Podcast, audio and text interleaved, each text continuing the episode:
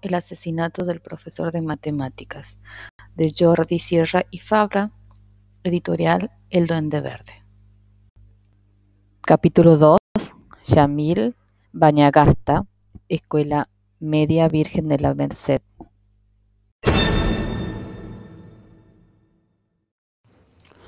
Bajaron despacio por la escalera con la cabeza doblada hacia adelante y la barbilla literalmente hundida en el pecho. Ni siquiera salieron al patio, no querían responder las preguntas de los demás. Bastante mal se sentía. Acabaron sentándose en el último escalón con la moral por los suelos. No es mal tío, reconoció Adela. Se enrolla bien si estuvo de acuerdo Nico. Es el mejor profe del cole, aunque sea el de mates, dijo Luke. Claro, por eso los demás van a por él, asintió Adela. Es joven guaperas. Llega el pelo, lleva el pelo largo, tiene ideas progres. Ya veis, el mismo, él mismo lo ha dicho, hasta el director quiere cargárselo. ¿Tú crees? Se puede echar a un profe porque tres alumnos lo fastidien, lo. Yo de eso abarco el mundo en general. El de los mayores, aunque se refería estrictamente a los maestros del centro. Me lo creo todo. Sí, en el fondo debe ser como los como lo de esas películas americanas, calculó Luke. Si no vendes tanto o si no llegas a una cifra y si eres el último del cupo y cosas así en la, a la calle, pues vaya, suspiró aún más desmoralizada Adela. ¿Y qué quieres que hagamos que no pronto que de pronto nos volvamos genio de la mates? Lo expuso como un imposible Nico. A lo mejor si esta noche vamos a Adela, no sueñes. Si seamos, si seamos realistas, ¿vale? Se sumieron en un nuevo espeso y denso silencio. Pocas veces se habían sentido más solos. El mundo entero contra ellos había alumnos que no solo leer, que no solo leer una cosa es, es la sabe, se la sabían, mientras que otros ni estudiándola cinco horas y pegándose la párpados, los párpados a la frente con cinta adhesiva. Había alumnos que miraba un problema y sabía qué hacer exactamente. Para ello era un, galimatías sin sentido. En la mayoría de las ocasiones los profesores iban, iban saliendo de la sala en la que se reunían para tomar café y fumar porque todos fumaban. Muchos decir que era malo, pero ellos colgados colgados del del vicio. Los estudiaron uno a uno, entiendo muy presente a Felipe Romero. El Bruno lo odia, dijo Adela, desde que tuvo que cambiar su clase con la de él no lo pudo ver, no, no lo puede ver. La Jacinta ni en pintura. Dice que está loco por la forma que tiene que ser de vestir y de hablar, expuso Nico, pero quién sabe a lo mejor lo que le pasa es que está enamorado de él en secreto. Eres un romántico, se burló Luke.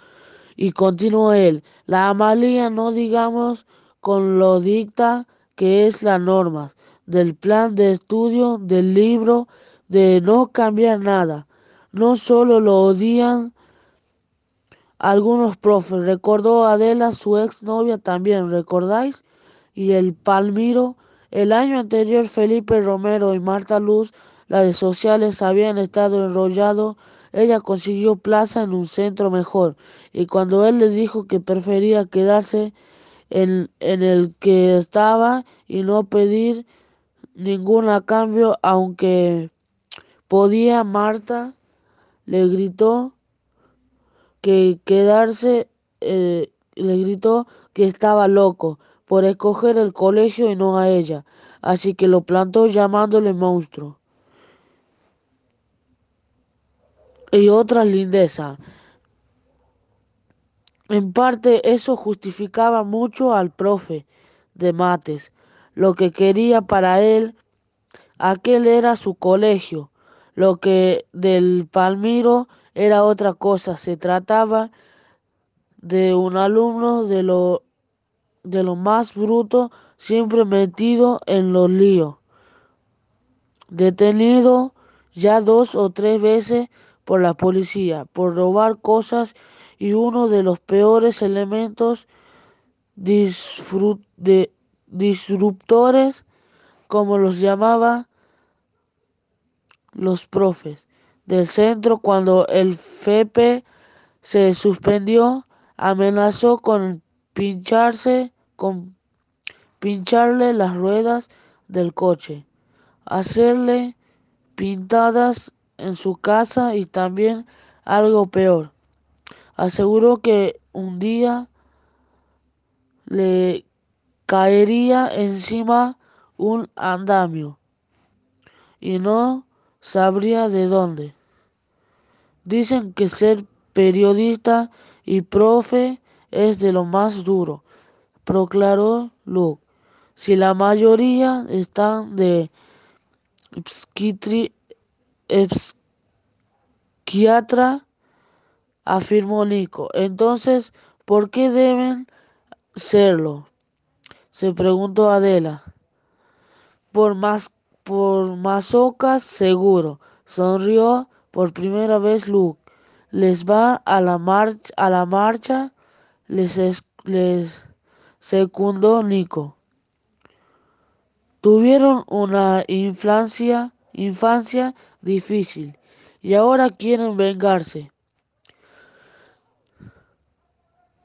Hizo lo propio Adela, no estaba muy seguro de lo que decía, pero se sintió confortado por sus teorías. Ya es la hora, volvió a la dura realidad Nico. No quiero aguantar las preguntas de los demás. Volvamos a clases, propuso Adela. ¿Qué remedio? exclamó Luke. Se levantaron pero no fueron por las escaleras hacia arriba sin decir nada. Caminaron en dirección a los lavados, lavabos de la planta baja, envueltos de, de nuevo en su silencio. En su trayecto pasaron cerca del despacho del director Mariano Fernández. Hasta ellos llegaron unas veces, aminoraron el paso. Una era la del profe de mates y la otra pertenecía al propio director del centro. No, Romero, no. Lo siento, es mi última palabra, decía Mariano Fernández. No puedo hacerlo, es que no se da cuenta, insistía Felipe Romero.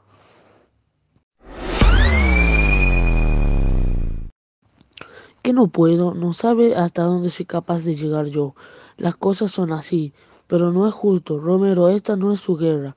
Le juro que estaba como hipnotizados, pendientes de aquella insólita discusión, o cabía llamar la pelea. Tenían los pies pegados al suelo. Lo malo fue que en ese momento aparecieron dos profesores por el pasillo y ellos estaban en zona peligrosa a, lo, a los ale, aledaños del despacho de dirección y la sala de profesores los llamaban las arenas movedizas. Cualquier, por, cualquier profe, profe podía salir y pegar un grito sin más, o cargárselas por algo. Tuvieron que reaccionar, se apartaron del lugar en que podían oír las palabras de los dos hombres a toda prisa. Jo, pronunció Adela, su expresión más habitual. Profe Fepe, alucinó Nico. Y él diré, y él diré, ¿de qué va? se extrañó Luke. ¿Sabéis lo que más me asusta? dijo Nico. No, ¿qué? se interesó Adela. Que todo el mundo dice que cuando crezcamos y crezcamos y seamos mayores y, madure, y maduremos y todo ese rollo seremos como ellos, suspiró Nico. Se observaron con apren, aprensión unos segundos. No acabo poniendo cara de asco. Adela yo no creo. Ni yo. Movió la cabeza de arriba abajo Luke. Nosotros no. Bueno. Nico se encogió de hombros.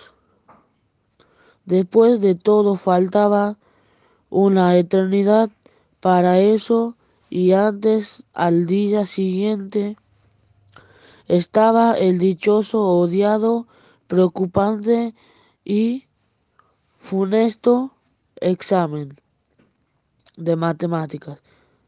Eso sí era real.